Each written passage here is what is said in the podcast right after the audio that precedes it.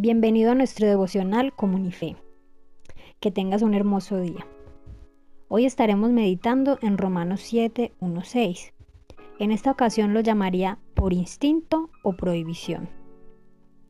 La prohibición es aquello que nos limita a realizar algo. Son las leyes o normas que nos rigen y nos indican qué podemos hacer o qué no. Estas nos permiten alcanzar una coexistencia armoniosa. Por eso en nuestra sociedad hay dichas normas y leyes, o si no, imaginémonos todo el mundo haciendo lo que quiere. Esto generaría gran caos. Así también como en la sociedad fue establecida en la palabra de Dios una ley con la que el Señor habló a su pueblo, dando algunas instrucciones de las cosas que debían evitar hacer.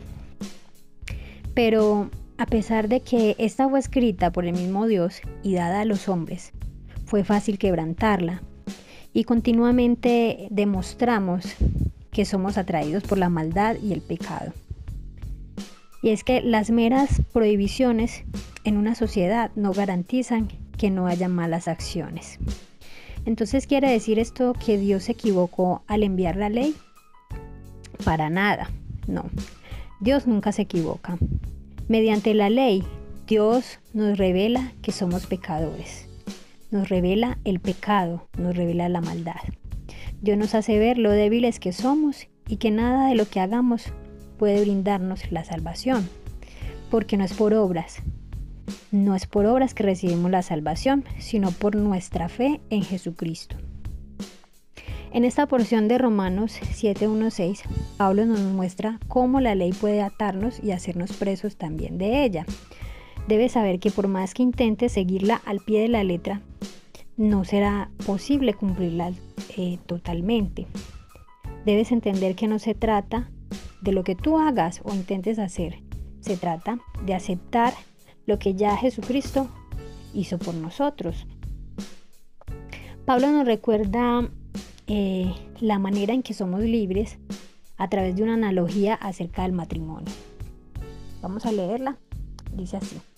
Hermanos, les, hablo como a quienes conocen la ley. ¿Acaso no saben que uno está sujeto a la ley solamente en vida? Por ejemplo, la casada está ligada por ley a su esposo, solo mientras éste vive. Pero si su esposo muere, ella queda libre de la ley que la unía a su esposo. Por eso, si se casa con otro hombre mientras su esposo vive, se la considera adúltera. Pero si muere su esposo, ella queda libre de esa ley y no es adúltera aunque se case con otro hombre. Asimismo, hermanos míos, ustedes murieron a la ley mediante el cuerpo crucificado de Cristo, a fin de pertenecer al que fue levantado de entre los muertos. De este modo daremos fruto para Dios, porque cuando nuestra naturaleza pecaminosa aún nos dominaba, las malas pasiones que la ley nos despertaba actuaban en los miembros de nuestro cuerpo y dábamos fruto para muerte. Pero ahora, al morir, a lo que nos tenía subyugados, hemos quedado libres de la ley a fin de servir a Dios con el nuevo poder que nos da el Espíritu, y no por medio del antiguo mandamiento escrito. Nosotros somos como aquella mujer, atados a su marido o atados a nuestro pecado, nuestro estilo de vida pecaminosa somos muy atraídos por aquello que se nos prohíbe. Y entre más énfasis hagamos eh, en eso que se nos prohíbe, es algo curioso, porque entre más énfasis se nos hace para nosotros, como que se despierta aún más esa curiosidad por, por eso. Entonces se despierta nuestra carne para dominarnos. Aquella mujer o nosotros somos libres de aquel marido cuando él muere. Muere el pecado, y toda la condenación que la ley le daba. Y ahora nuestro marido es Jesús, quien nos dio la libertad, nos hizo libres del pecado y nos da su gracia. Muchas personas hoy en día se resisten al cristianismo porque creen que encontrarán una serie de prohibiciones y a mí me ha pasado eh, que me preguntan, bueno, ¿y en su iglesia se puede hacer esto? ¿Les permiten hacer ello? ¿O les prohíben aquello? Entonces la gente siempre tiene ese chip de que el camino del cristianismo está lleno de prohibiciones. Y por eso yo quiero hacerte ver esto de otra manera, quiero mostrarte la otra cara de la moneda. Y es que cuando aceptamos a Jesús, aceptamos su plan de salvación. Aceptamos que Él venció nuestro pecado. Por eso nuestro pecado muere, tiene que morir. Y es allí donde se despierta nuestro instinto. El instinto es aquello que nosotros hacemos de forma natural. Es algo que brota de nuestro interior sin necesidad de ser impuesto por nadie.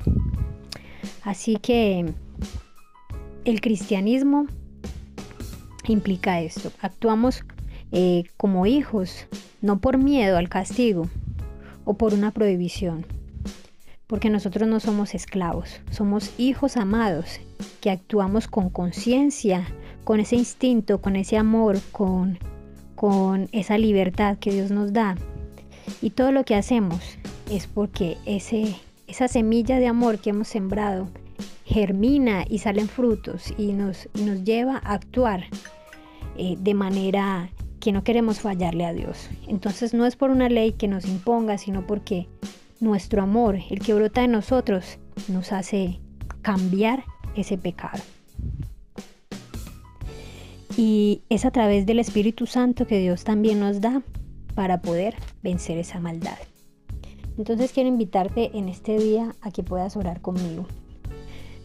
Dios, pedimos hoy que abras nuestra mente y nuestro corazón y que cada persona que empieza a conocer de ti pueda sentir e-, ese amor tan grande por ti, que no sienta que cada cosa es una prohibición, Dios, sino que brote y germine esa semilla de amor que hay en su corazón y que pueda eh, llevarlo a amarte más, que pueda llevarlo a no querer fallarte cada día, poder ser mejor en ti, Dios. Tú estás formándonos estás moldeándonos, Dios, pero sabemos que no todo lo que hacemos no es porque nos obligan, Dios, sino por el amor que tenemos y la pasión que tenemos hacia ti, Dios. Así que avívanos y permite que ese amor crezca aún más. En el nombre de Jesús, amén.